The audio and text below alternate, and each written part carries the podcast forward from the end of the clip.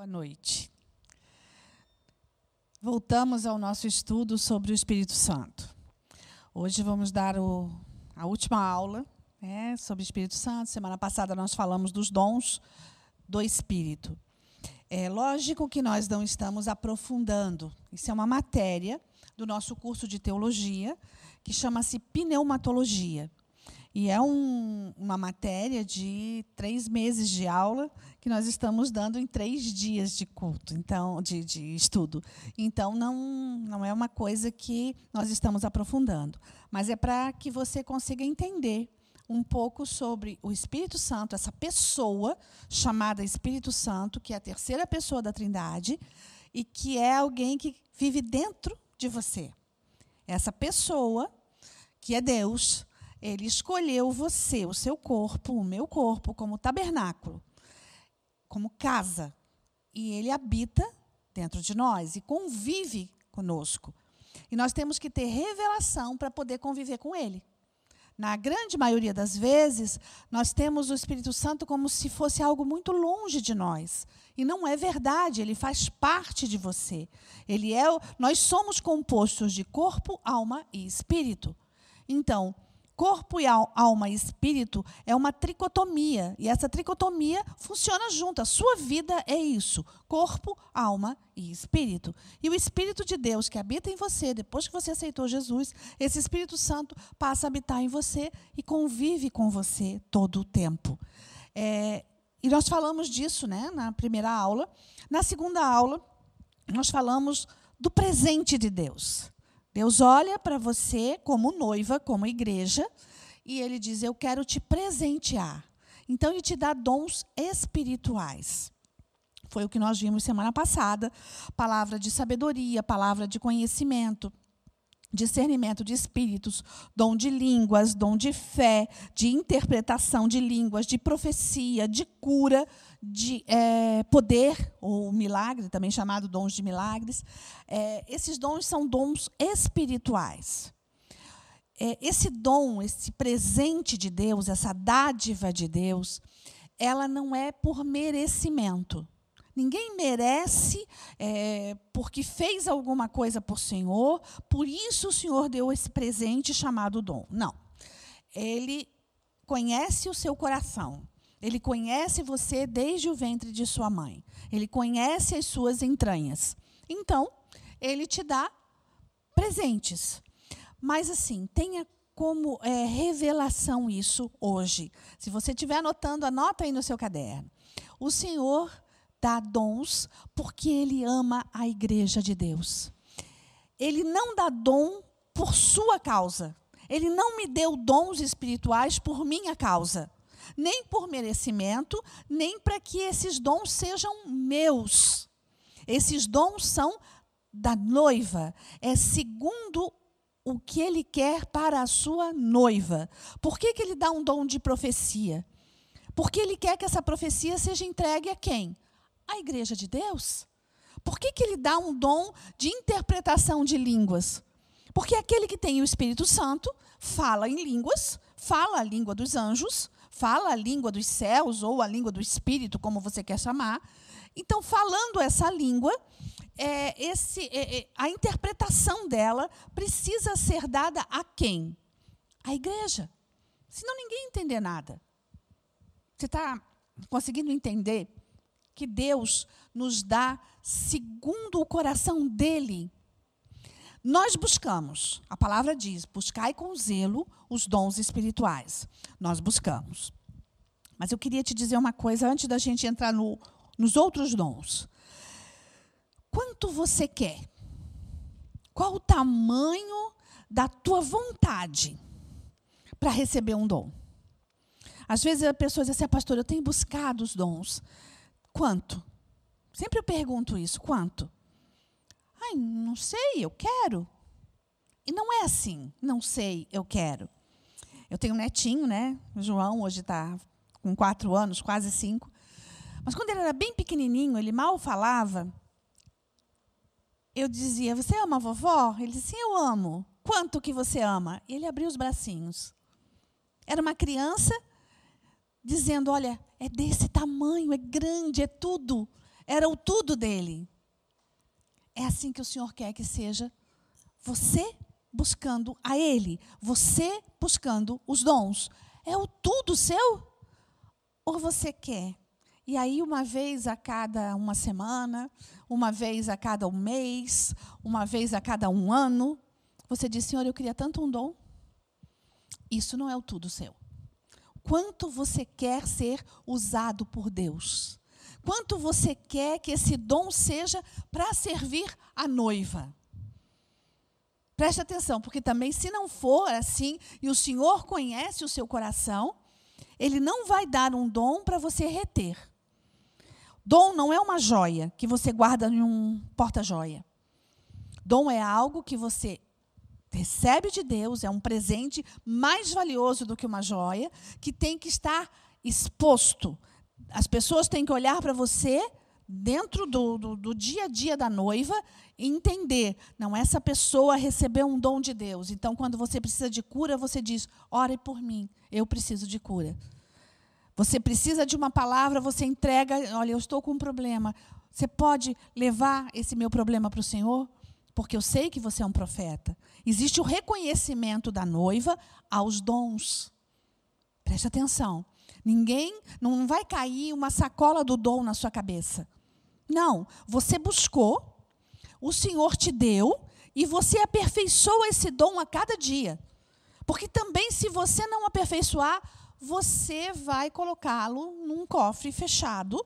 É, eu quero te dizer uma coisa: os dons são irrevogáveis. O que Deus deu, Deus não tira. Isso acontece com Satanás. Satanás dá as coisas às pessoas e depois ele tira. O Senhor não. Se, você, se o Senhor te deu um dom de é, línguas, você vai ter esse dom de línguas. Exercer o problema é seu. Se você vai exercer ou não, isso é um problema seu. E se você não o fizer, você não está servindo a noiva. Você não está é, entregando à noiva o propósito, ele te deu uma primícia, e você não está entregando essa primícia ao, ao, ao, porquê que ele deu. Ele deu porque ele queria servir a noiva, e ele queria que você fizesse isso. Ele escolheu você para fazer isso, e isso é a honra de Deus. Isso é honra. E muitas vezes é, nós não exercemos aquilo que Deus nos dá, por medo. É, eu tenho uma uma situação na, na, em vida é, de profecia muito séria. Eu vim de um lugar, de uma igreja, onde é, não se falava muito nos dons, é, não é que não se acreditava, até se acreditava, mas não se achava que Deus falava assim tão, tão intimamente, não se falava de intimidade com o Espírito Santo, não se falava de é, do Senhor, né, se você perguntar e o Senhor responder, ter esse relacionamento de conversa com Deus, não se falava sobre isso. E ainda mais assim, mulher não poderia ministrar, não era lhe permitido ministrar, não era lhe permitido ser profeta. E Deus me deu o dom de profecia, de palavra de profecia. É, e eu lutei muito com isso. Porque Deus dava a palavra no meio da igreja, e eu sabia que as pessoas não iam crer, eu sabia que os pastores ali não iam deixar falar, e eu dizia: Senhor, dá para outro, dá para outro, dá para outro, porque eu temia os homens. E ele disse: ele, ele, não deixava de dar, ele falava, ele falava. Sempre, todos os cultos ele falava. E eu não passava para a igreja.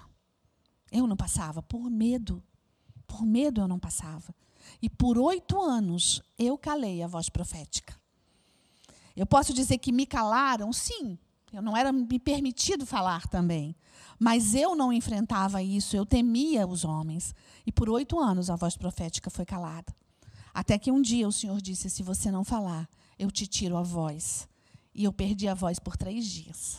Eu não conseguia falar. Eu, eu fiquei totalmente afônica. Eu não, não saía som algum. E eu não estava com gripe, eu não estava com problema nenhum de garganta, nada para sair, para não sair a voz. Simplesmente não saía a minha voz. E eu sabia que era Deus falando comigo. No terceiro dia ele deu uma palavra e disse: "Fala, noiva". E aí eu comecei a falar e, e não foi fácil. não foi fácil, é, não vou entrar em detalhes aqui com você, mas é, por oito anos a voz profética foi calada. Por quantos anos o Senhor pode ter te dado um dom e você está segurando esse dom? Ou de palavra de profecia, ou de palavra de conhecimento, ou de discernimento de espíritos, é, de é, interpretação de línguas. Preste atenção, Deus quer usar você. Volta lá, assiste de novo a última aula e vê qual o dom que você vai buscar de Deus. Aquilo que você vai pedir do tamanho, como uma criança, assim, desse tamanho, o meu tudo. E o Senhor vai te dar, porque Ele conhece o teu coração. Só Ele conhece o teu coração. Nem você conhece o tanto. E hoje, eu queria que você abrisse a tua palavra em Romanos 12. Abre lá em Romanos 12, porque se fala muito na igreja sobre os dons espirituais, que foi o que nós demos na última aula. Mas agora, hoje, nós vamos falar dos dons naturais, ou também chamados dons segundo a graça. Abre a tua palavra lá e vamos ler então. Dons segundo a graça. Romanos 12, versículo 6 temos diferentes dons, de acordo com a graça que nos foi dada. Se alguém tem o dom de profetizar, use-o na proporção da fé. Se o seu dom é servir, sirva. Se é ensinar, ensine. Se é dar ânimo, que assim o faça. Se é contribuir, que contribua com generosidade. Se é exercer liderança, que exerça com zelo se é mostrar misericórdia, que faça com alegria.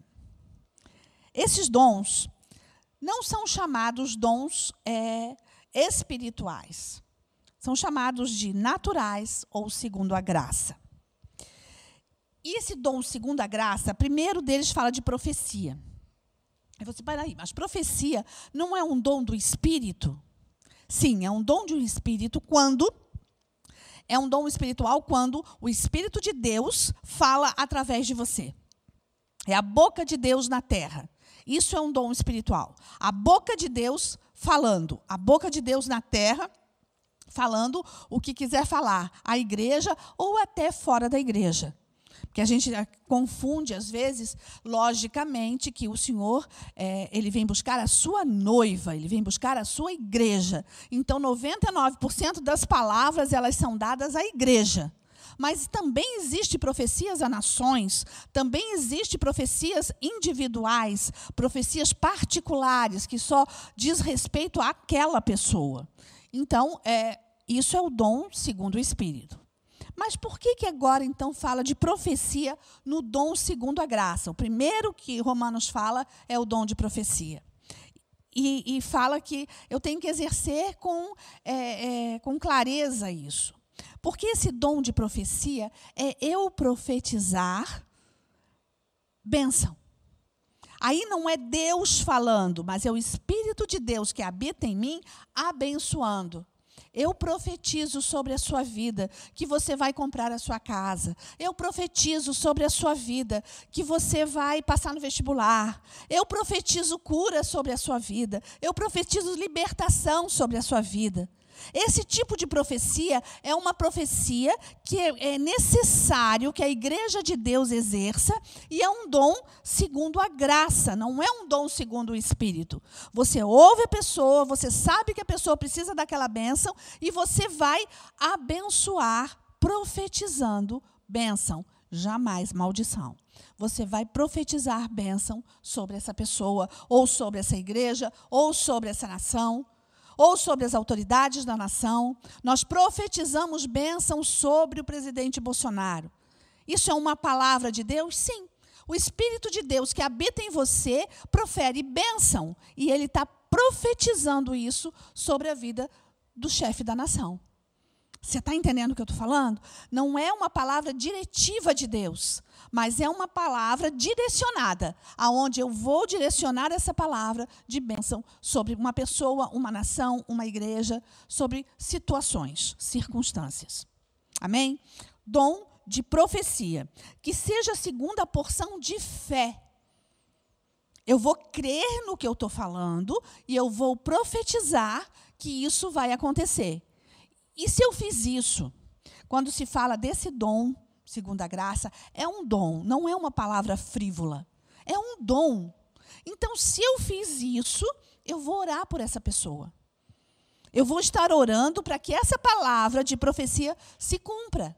Então eu não vou esquecer que eu profetizei bênção sobre essa pessoa. Eu vou continuar até que isso se cumpra e eu consiga me regozijar com ela, me alegrar com ela, porque ela passou no vestibular, porque ela comprou a sua casa, porque ela foi curada, porque a palavra de profecia se cumpriu na vida dela.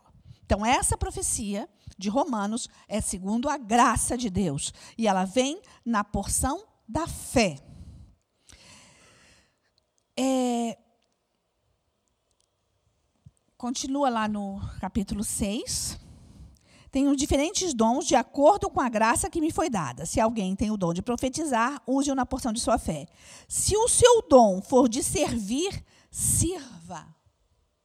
Sirva. Você tem o dom de servir? Sirva. E sirva com excelência. Sirva. Tem aquelas pessoas que elas conseguem ver o serviço. Elas conseguem ver. Aquelas que é, vamos levar para casa, né? A pessoa não vê que a casa precisa de varrer.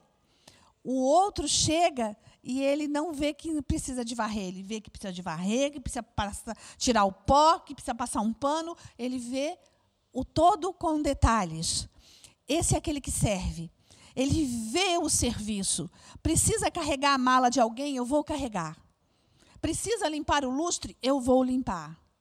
Precisa ver se tem papel higiênico lá no banheiro? Eu vou fazer. Servir com excelência. Geralmente esse esse servir na igreja, ele é reconhecido por Deus e pela própria igreja numa palavra chamada diaconia ou diaconato. Os diáconos são aqueles que servem. E, na verdade, toda a diaconia deveria ter o dom de servir, a alegria de servir. Eu fui chamado pelo meu Deus para servir e eu vou fazer com excelência. Sabe aquela situação? Pediram para eu andar, eu vou correr. Pediram o meu casaco, eu dou o casaco e a túnica. É desse jeito. Eu vou servir com excelência. E eu vou servir não porque eu estou servindo a homens, mas eu vou servir porque eu estou servindo a Deus. Eu entendo que o Senhor me deu um dom, segundo a graça dele, para servir a sua noiva. E o meu prazer é servir. E eu vou fazer com excelência. Continua no texto. Se é ensinar, ensine. Você tem de Deus, que Deus te levantou ao ensino, faça-o com excelência. O ensino não cai.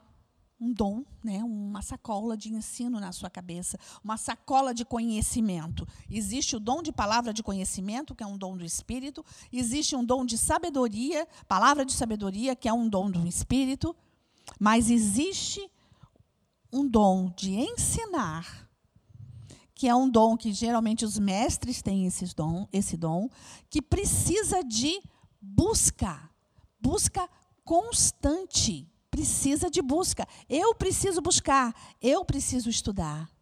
Aquele que ensina precisa estudar, precisa se gastar no estudo, precisa entender que ele tem que ter conhecimento e revelação da palavra de Deus. Ele tem que ter conhecimento e revelação das palavras proféticas que estão sendo ministradas à noiva. E aí ele vai crer e ele vai ensinar. E ele tem que fazer com excelência. Continua o texto. É, se é dar ânimo, que assim o faça. Se é exortar, que assim o faça. E o faça com excelência.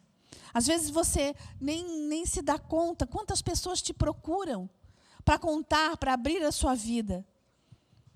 E nisso você vai exortar essa pessoa, e você vai exortar em amor, e você vai trazer uma palavra de direcionamento. E, e às vezes a palavra de direcionamento é até assim: eu acho que você precisa conversar com o pastor.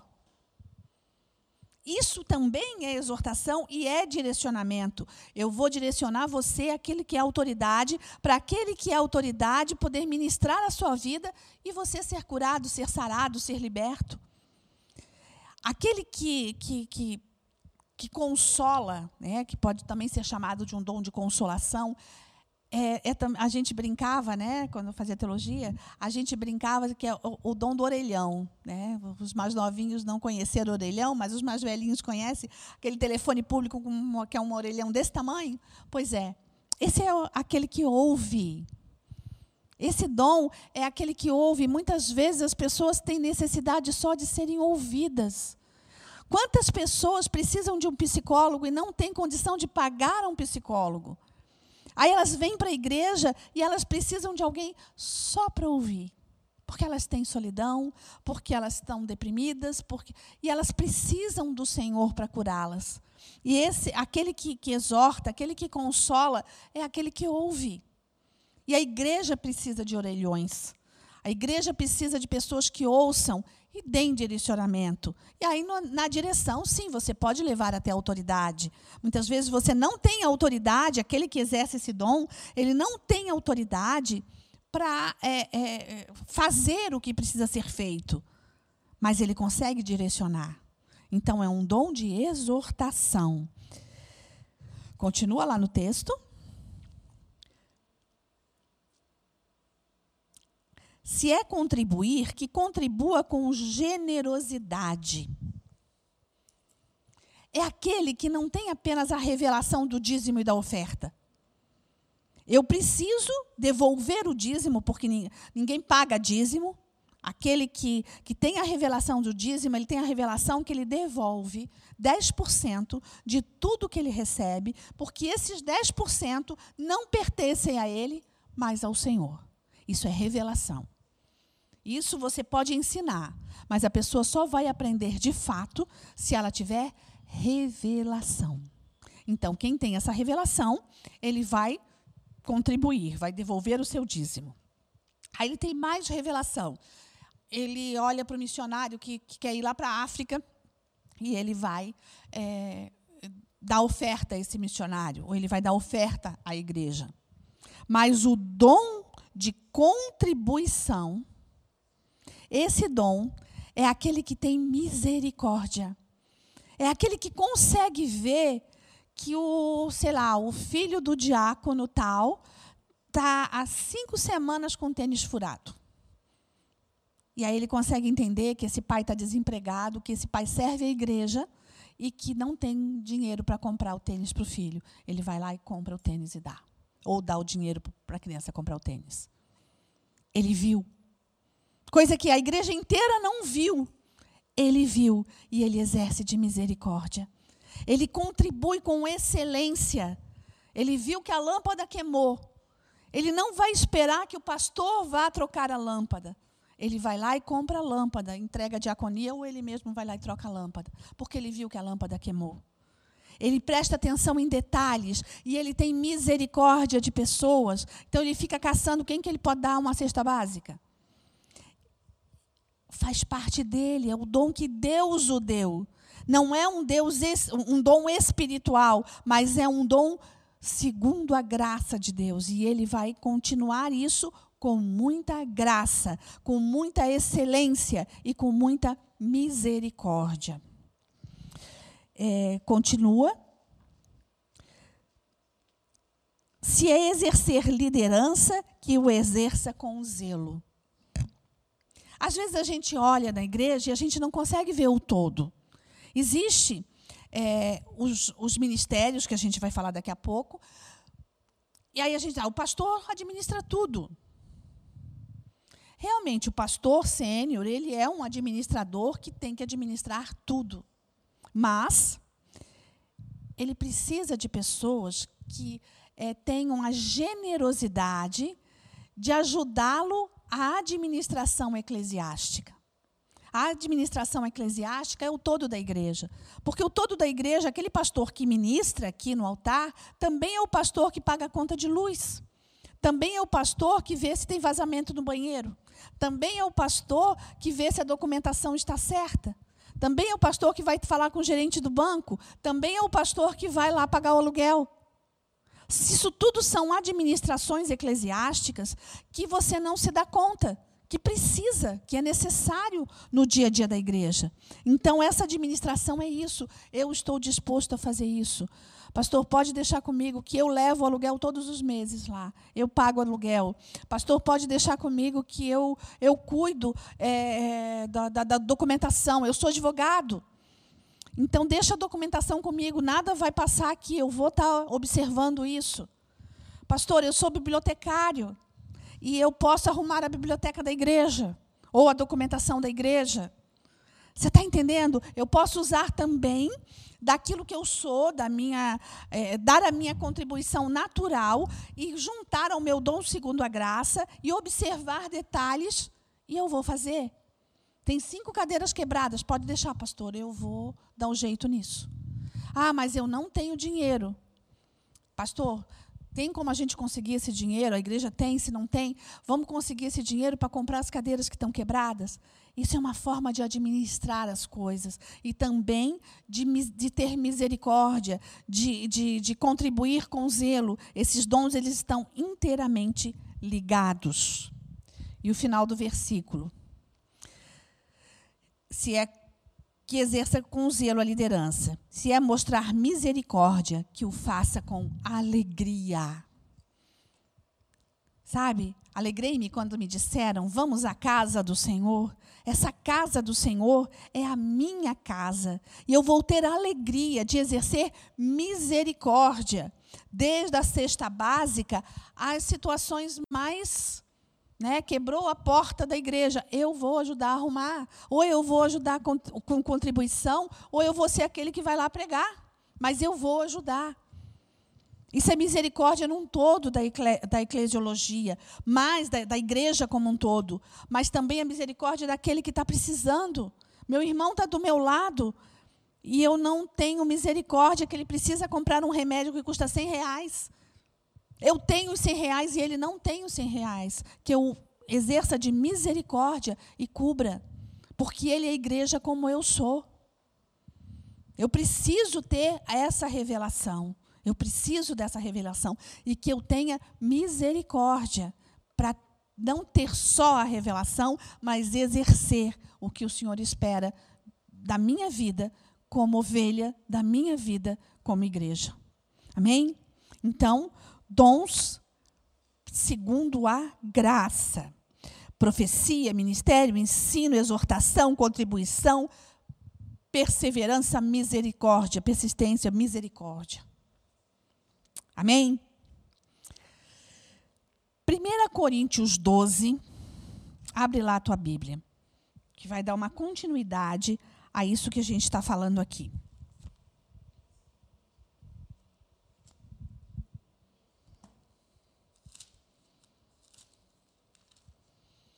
1 Coríntios 12, versículo 28.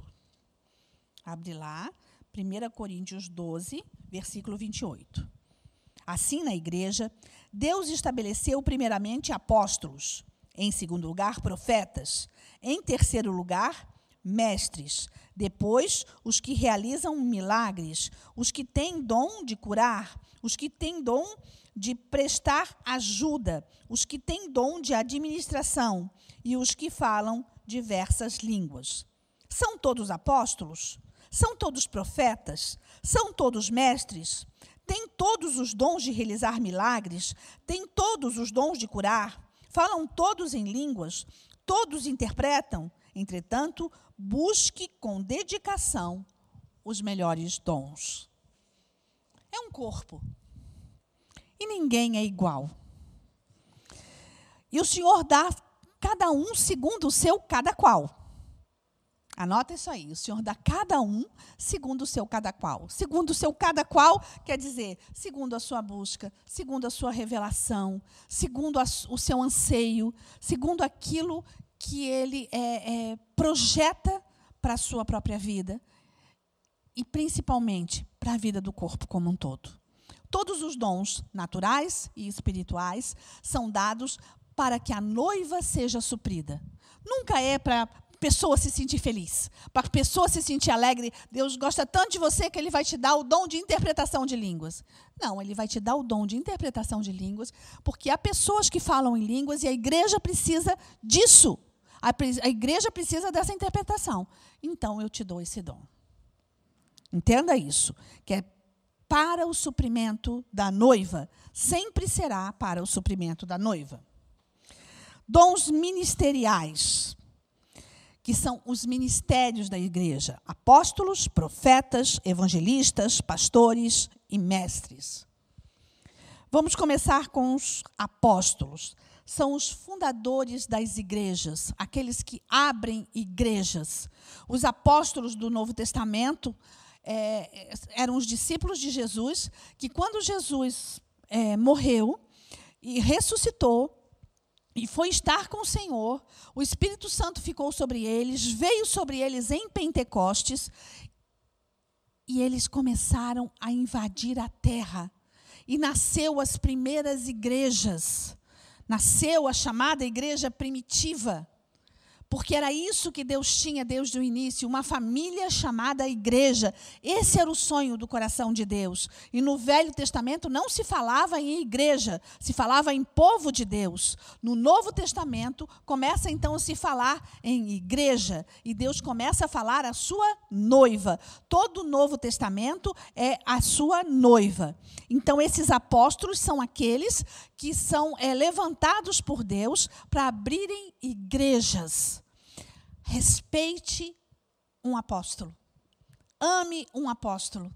Talvez você não se dê conta e às vezes você passa, aí lá no final da sua rua, você assim, ó, oh, estão abrindo uma igreja aqui. Igreja, aí dá o nome da igreja. E você olha como se fosse mais uma loja que abriu, mais um mercado que abriu. Não, querido. É mais um altar que foi levantado na terra. Homens de Deus, os homens de Deus levantam altares ao Senhor. Então, a abertura de uma igreja é um altar que está sendo levantado na terra. O Senhor levantou um apóstolo para abrir uma porta. E quando essa porta é aberta, existe salvação. A palavra de Deus é proclamada ali. A palavra de Deus é ministrada, vidas são salvas, são curadas, são exortadas, são ensinadas. A mudança de atitude de mente. Um apóstolo merece honra. Preste atenção nisso. Ungidos de Deus, apóstolos que pagam com a sua própria vida, abdicam de muitas coisas para ir para determinado lugar e abrir uma igreja levantar um altar ao Senhor. Profetas. Profetas são a boca de Deus na terra. E o Senhor chama profetas de amigos. E ele diz: O Senhor não vai falar nada sem antes revelar aos seus amigos os profetas. Profetas são aqueles que também renunciam muito para estar com o Senhor. Porque parece que é automático. Ligou o interruptor e aí a pessoa sai falando em, em, em, palavra profética. Não é assim. Essa pessoa teve que ter intimidade com o Senhor. Essa pessoa tem que buscar o Senhor. Essa pessoa tem que se reservar para estar com o Senhor. Essa pessoa é uma pessoa sabática, uma pessoa que guarda um tempo para estar com o Senhor. Eu não estou falando do sábado, eu estou falando de um tempo sabático, um tempo onde Deus fala com essa pessoa e ela se dispõe a ouvir. E ela é a boca de Deus na terra, onde vai falar a igreja. O Senhor levantou profetas para falar à sua igreja. No Velho Testamento, ele levantou profetas para falar ao seu povo. Hoje, o Senhor continua levantando profetas para falar ao seu povo. E esse povo é uma nação chamada igreja. Todo o propósito de Deus é para a igreja. Honre os seus profetas. Eles estão. É, é, eu sempre falo, todo profeta ele tem que temer e tremer. Não confie em profeta que não seja desse jeito. Que tema e trema para falar uma palavra de Deus. Porque é muito sério. É você falar com a boca de Deus na terra. Não é você falando, é Deus falando. Honre os seus profetas, aprenda isso, a honrar os seus profetas. E profetas, se você recebeu o dom de palavra de profecia, palavra de conhecimento, discernimento, Presta atenção. O teu caráter tem que ser confiável. A tua, a tua vida tem que ser irrepreensível. Porque você está falando em nome de Deus. Você não está falando em nome de homens. Talvez o seu sobrenome seja muito importante, mas não é mais importante do que o nome de Jesus em você. Não envergonhe o nome do Senhor. Não envergonhe. E a palavra também fala que ai do profeta que diz que viu o que não viu, diz que ouviu o que não ouviu. Sempre tema e trema, mas jamais cale a voz profética. Amém? Apóstolo, aquele que abre. Profeta, a boca de Deus na terra para a igreja evangelista. Oh, como eu amo os evangelistas. Evangelistas são aqueles que têm no coração um fogo. Eles precisam falar de Jesus para as pessoas. Eles precisam, é uma necessidade. Eles têm necessidade. E se eles não falam de Jesus para essas pessoas, eles ficam mal. Eles precisam proclamar o evangelho do reino. Eles precisam anunciar as boas novas desse evangelho. Eles têm pés de fogo, aqueles que vão, eles não, não têm limites. Evangelistas são missionários também, que invadem nações, que invadem cidades, que invadem lugares. Evangelistas são aquelas pessoas que você, é, você senta num consultório médico e você diz, aí tem três pessoas junto e você fica ali lutando para falar alguma coisa, para dar um bom dia para aquelas pessoas. O evangelista não. Ele vai chegar ali e ele vai ver aqui é um ponto de pregação e ele vai ministrar o evangelho. Mas é só 15 minutos antes do médico chamar, não importa. Em 15 minutos ele vai dizer que Jesus Cristo salva. Honre os evangelistas. Aprenda a amar esses evangelistas. E se você é um evangelista, não se acomode. Talvez você esteja acomodado hoje porque você está em, num, numa situação de pandemia e não, você não pode se locomover. Use as redes sociais. Bota uma máscara, vai para um, um lugar onde existem alguma pessoa, um, né, um lugar onde um mercado, onde existe ainda um trânsito de pessoas. Não se acomode. Não se acomode. Os tempos são difíceis, mas o evangelho continua o mesmo. E aquele dom que o Senhor te deu é irrevogável. Você precisa colocar em prática. Pastores.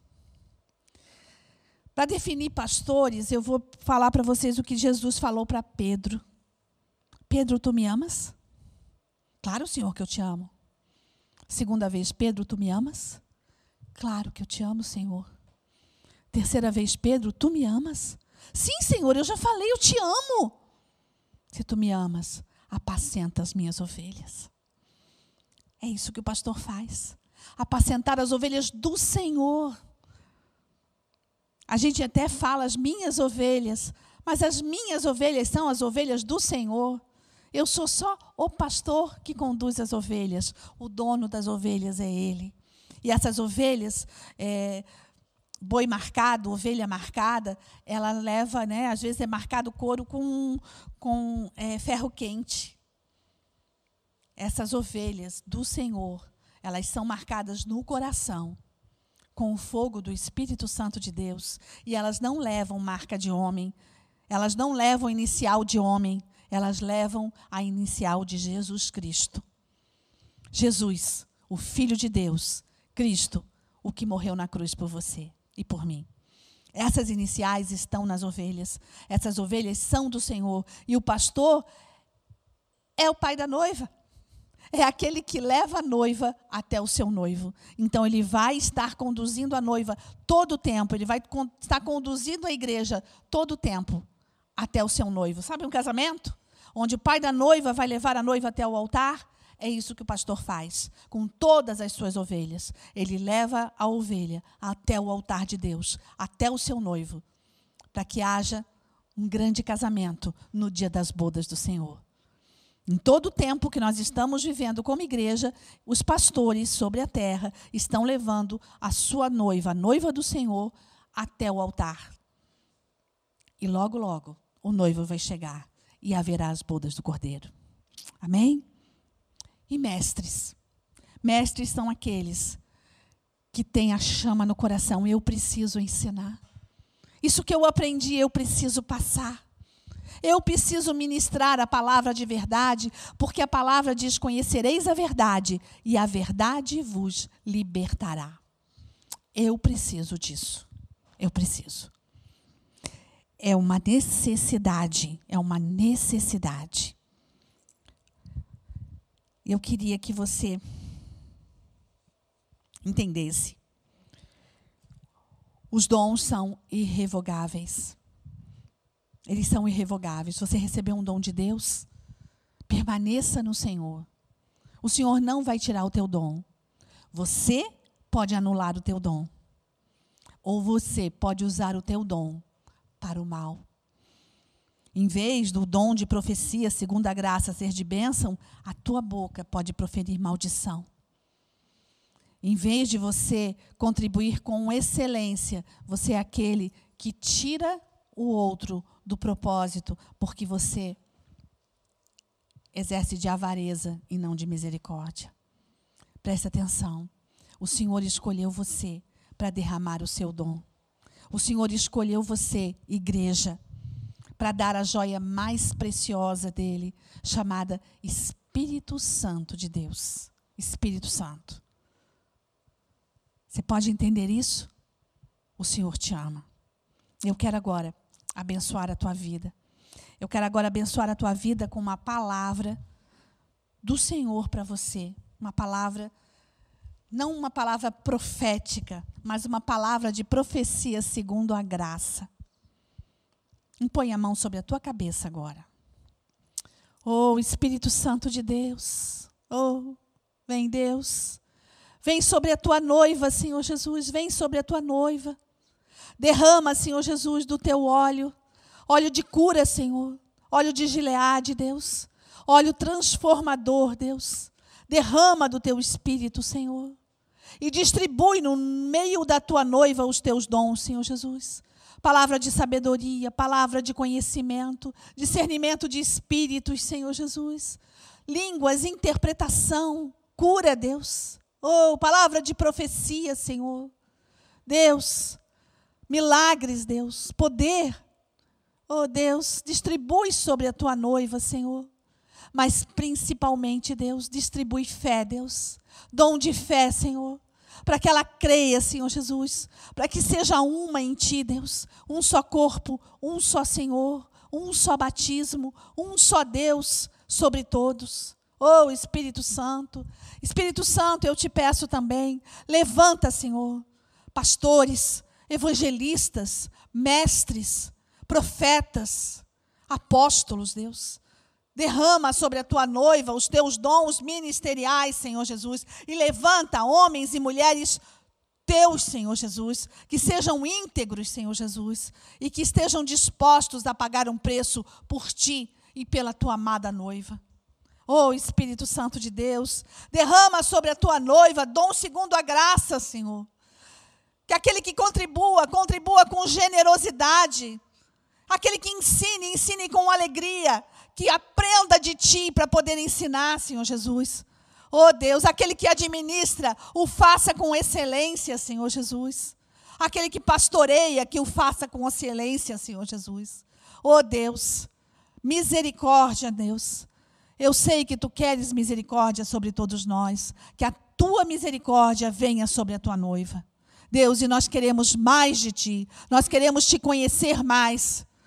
Nós queremos trilhar contigo um caminho sobremodo excelente.